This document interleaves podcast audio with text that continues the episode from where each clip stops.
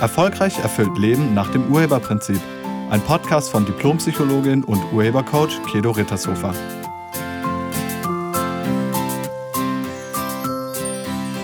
Hallo, herzlich willkommen und schön, dass du da bist. In diesem Podcast geht es um die neun No-Gos in der Partnerschaft.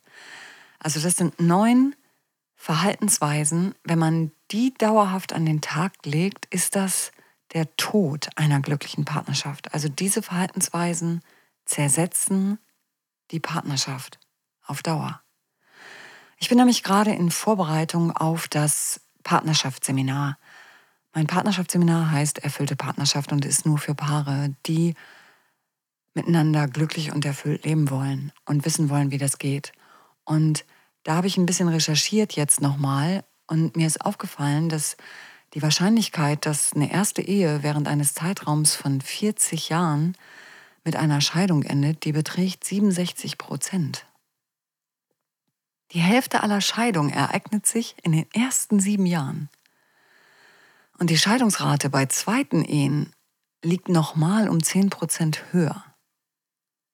Also es lohnt sich herauszufinden, was es braucht, um glücklich zusammen zu sein. Übrigens, Menschen in glücklichen Ehen oder glücklichen Partnerschaften leben länger und gesünder als geschiedene Menschen oder Menschen in einer unglücklichen Partnerschaft. Das ist übrigens tatsächlich wissenschaftlich bewiesen. Also es lohnt sich wirklich herauszufinden, was es braucht, um glücklich zusammen zu sein und glücklich zusammen zu bleiben. Was eine Ehe oder eine Partnerschaft glücklich funktionieren lässt, ist übrigens erstaunlich einfach. Man braucht nicht viel dafür. Und um die Partnerschaft dauerhaft glücklich zu gestalten, ist es günstig zu wissen, was nicht funktioniert für eine glückliche Partnerschaft. Also es ist günstig zu wissen, wodurch man seine eigene Partnerschaft kaputt machen kann. Und genau das habe ich hier in diesem Podcast jetzt mal zusammengestellt. Neun No-Gos, also neun Verhaltensweisen, die deine Partnerschaft zerstören. Auf Dauer. Und das erste ist Gedankenlesen. Gedankenlesen bedeutet, du glaubst zu wissen, was der andere gerade denkt. Und das kannst du nicht wissen, zumindest nicht mit hundertprozentiger Sicherheit. Vielleicht hast du eine gewisse Wahrscheinlichkeit, aber du hast keine hundertprozentige Sicherheit. Zum Beispiel, dein Partner, deine Partnerin steht weinend vor dir. Was glaubst du, was los ist? So, und die meisten würden jetzt sagen, naja, der oder die ist traurig. Ja, das kann sein, das ist aber nur der geringste Teil übrigens. Es kann nämlich auch sein, dass der andere wütend ist. Dann weint man nämlich manchmal auch. Es kann auch sein, dass der gerade wahnsinnig gelacht hat und ihm immer noch die Tränen aus den Augen laufen. Und es kann auch sein, dass der gerade Zwiebeln geschält hat und deshalb weint. Es kann aber auch sein, dass die Kontaktlinse schief hängt oder irgendwas im Auge drin war. Also was los war, das weißt du nicht. Und dieses Gedankenlesen, das ist auf Dauer ungünstig. Das zweite No-Go ist, nichts zuzugeben. Ich nenne das das fehlende Täterbewusstsein. Also absolut alles abzustreiten, was man irgendwie gemacht haben könnte und was vielleicht in den Augen des anderen negativ ist.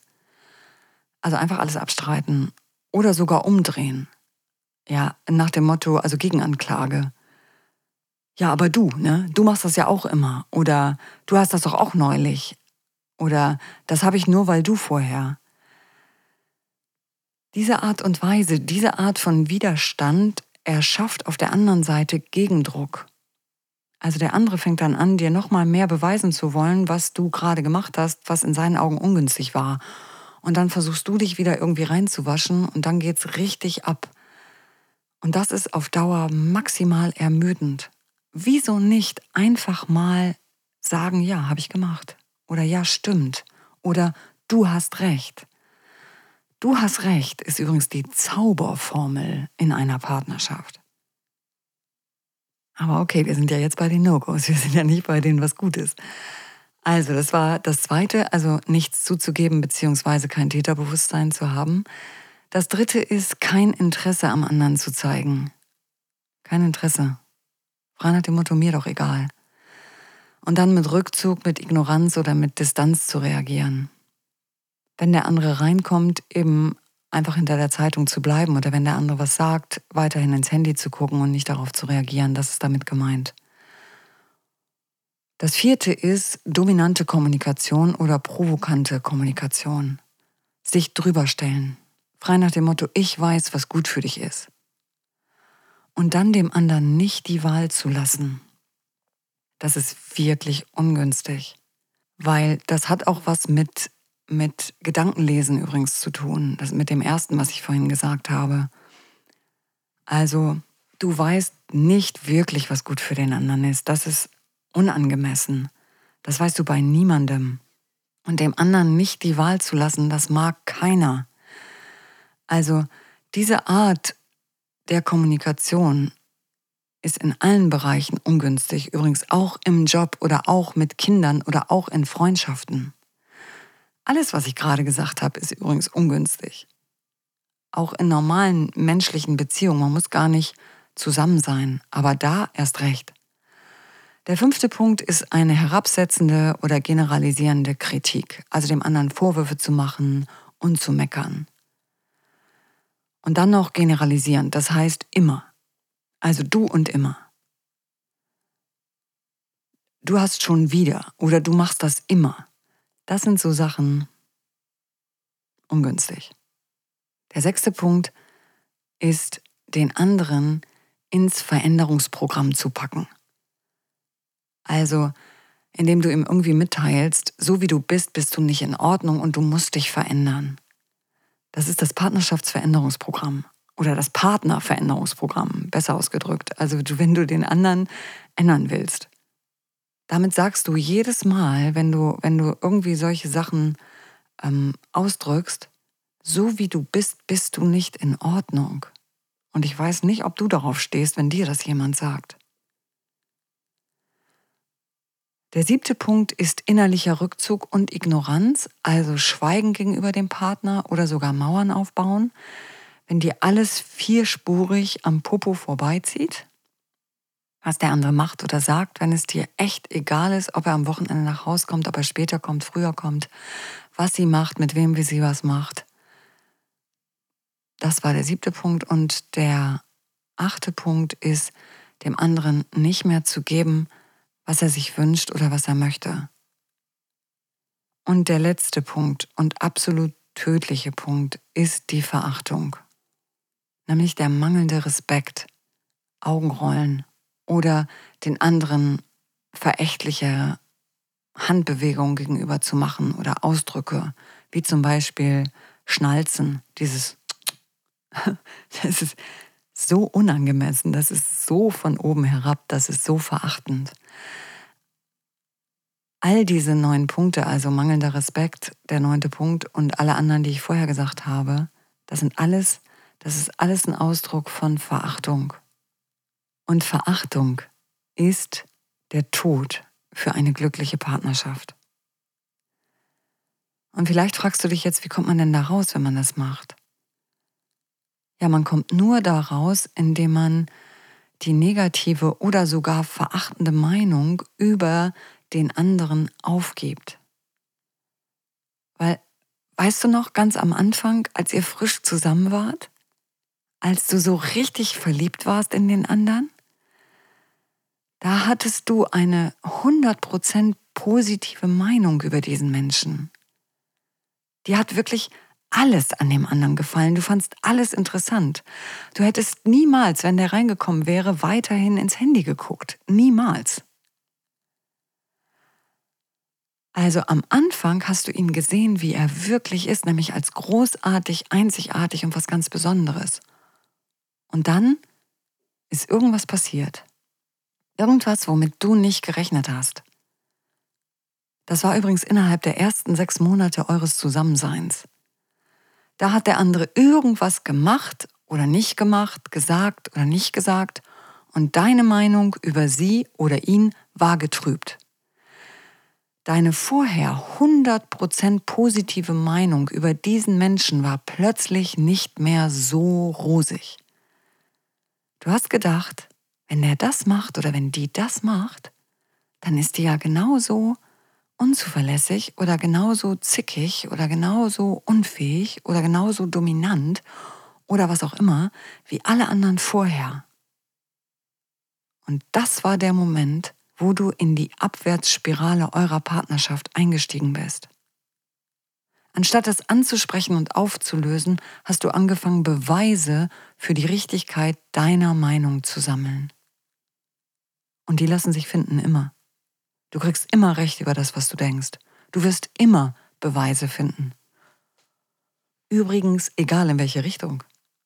Und mit dem Verhalten startet ihr die Abwärtsspirale in eurer Beziehung.